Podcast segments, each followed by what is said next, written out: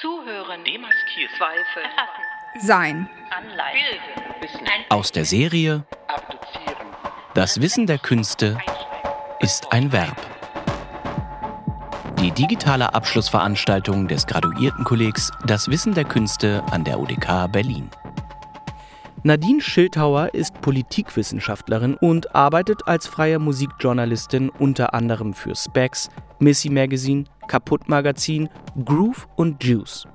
Als Mitglied des Programmteams engagiert sie sich seit 2018 für das DICE Conference and Festival in Berlin. Derzeit promoviert sie am Graduiertenkolleg Das Wissen der Künste. Das Sein gehört zu den Grundbegriffen der Philosophie und Metaphysik, bleibt aber bis heute wenig greifbar. Für Martin Heidegger fordert die Frage nach dem Sein die philosophische Lehre des Idealismus heraus. Der Idealismus ist unter anderem bei René Descartes zu finden, der als Fundament seiner Erkenntnistheorie das berühmte Cogito ergo sum, ich denke also bin ich, in den Mittelpunkt stellt. Diese Annahme spitzt sich bei Immanuel Kant zu, der nach der Bedingung der Möglichkeit für Erkenntnis fragt. Bei Kant nimmt der Verstand die vermittelnde Instanz zur Erkenntnis ein. Die Erkenntnisfähigkeit des Menschen ist nach Kant begrenzt. Er unterscheidet zwischen dem Ding an sich, das für den Menschen nicht erfahrbar ist, und der Erscheinung, also zwischen der realen Welt und unserem Bewusstsein. Die Welt zerfällt in erkennende Subjekte und passive Entitäten, die Objekte. Indem der Verstand im Mittelpunkt der Analyse steht, zentriert der Idealismus das Cogito, also das Ich denke. Versucht das Subjekt, sich selbst zu bestimmen, muss es eine Außenperspektive einnehmen und zerfällt in dem Moment zu Subjekt und Objekt. Während das Subjekt vorher nur Geist ist, wird es sich plötzlich seiner Materialität bewusst. Das Geist-Materie-Problem entsteht, denn der Mensch ist immer auch ein leibliches Wesen. Das Subjekt wird zuletzt Begründungsinstanz und alle Entitäten gruppieren sich um das Subjekt. Kant betont, dass das Alleinstellungsmerkmal des Menschen die selbstreflexive Erkenntnis über die Erkenntnis ist und verknüpft diese Annahme mit einer ethischen Dimension. Weil Menschen selbstreflexiv sind, sind sie vernunftbegabt. Auch Heidegger stellt in seinem fundamentalontologischen Werk Sein und Zeit den Menschen in den Mittelpunkt. Allerdings drängt er das selbstreflexive kartesianische Cogito, also das Ich denke, aus der Philosophie und stellt das Ergo Sum, also das Ich bin, in den Vordergrund.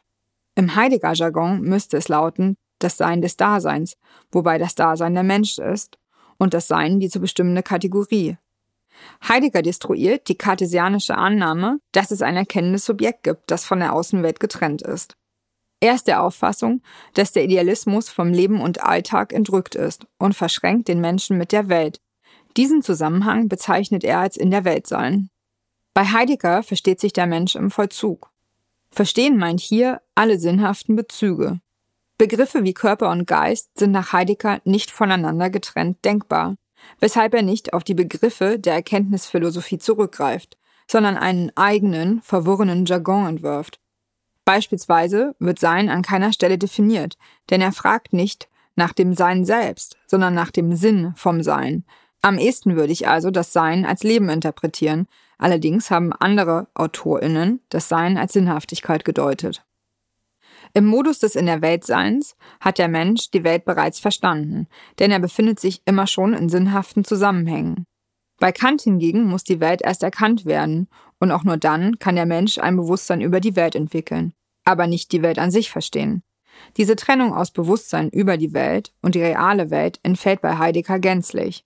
Mensch und Welt befinden sich in einer indifferenten Struktur und verhalten sich zueinander und sind nicht ohne einander denkbar, Heidegger setzt voraus, dass die Welt sinnhaft strukturiert ist und die Sinnhaftigkeit von Welt und Dasein einen hermeneutischen Anfangspunkt darstellt.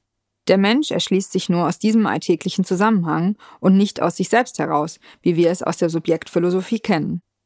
Nach Heidegger versteht der Mensch die Welt auch im Modus seiner Stimmung und seines Befindens. Diesen Modus des Welterschließens nennt er Befindlichkeit.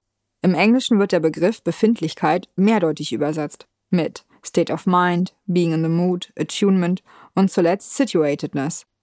Während Situatedness eher einen räumlichen Charakter aufweist, verweist der deutsche Befindlichkeitsbegriff auf einen räumlichen und sinnlichen Charakter.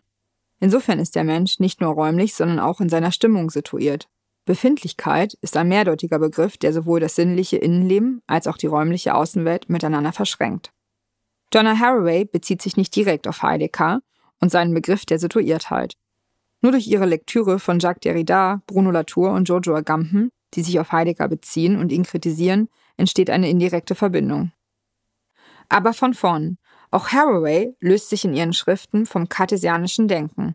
Im Text Situiertes Wissen, die Wissenschaftsfrage im Feminismus und das Privileg der partialen Perspektive im englischen Original 1988 erschienen, macht sie sich für die Verkörperung und Verortung von Wissen stark.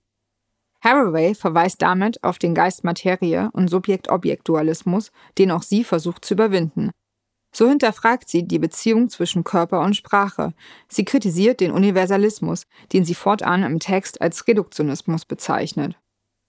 Der Universalismus, der sich im Idealismus findet, verstellt unsere Perspektive auf die Welt und lässt unmarkiert, wer spricht, denkt und Wissen produziert.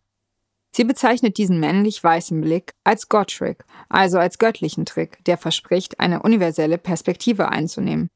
Dieser Blick von oben ist körperlos, ohne Standpunkt, scheinbar neutral, während er gleichzeitig die anderen markiert. Dieser scheinbare Blick von außen suggeriert Objektivität, Haraway möchte keineswegs Objektivität abschaffen, sie plädiert für eine feministische Objektivität, die von begrenzter Verortung und situiertem Wissen handelt. Im englischen Original heißt es auch situated knowledges, also der Plural von Wissen. Haraway spricht sich also für ein plurales, partiales, verortbares, verkörpertes und verantwortungsbewusstes kritisches Wissen aus.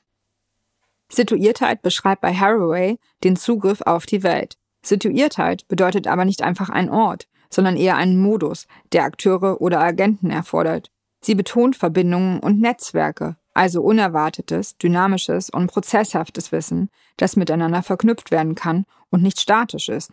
Auch für Haraway gibt es wie bei Heidegger keine wirkliche Welt. Auch bei ihr ist Welt immer schon erschlossen. Die Welt muss also nicht mehr entdeckt werden. Gemeinsamkeiten bei Haraway und Heidegger bestehen also im Verständnis von Welt und in der Welt sein. Wissen wird eben nicht nur reflexiv, sondern immer im Vollzug erfahren, mit einer körperlichen wie räumlichen Dimension.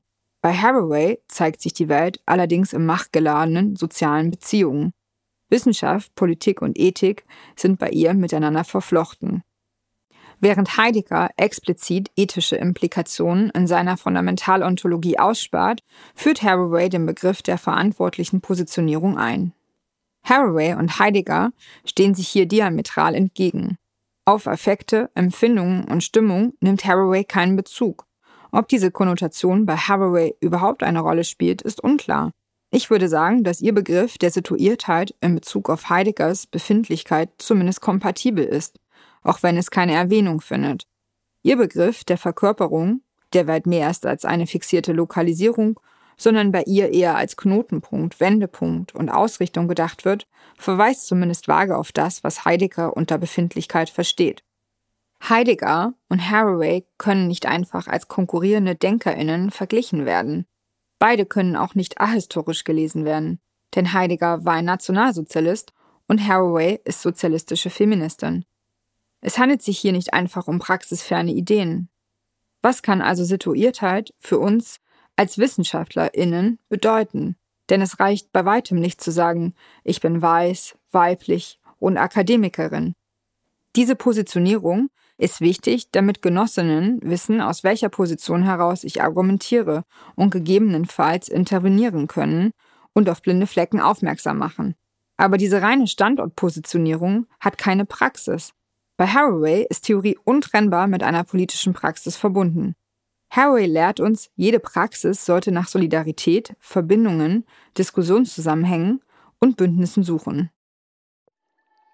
Zuhören, demaskieren, Zweifel, erfassen, dekolonisieren, anleiten, bilden, Wissen, aneignen. Das Wissen der Künste ist ein Verb.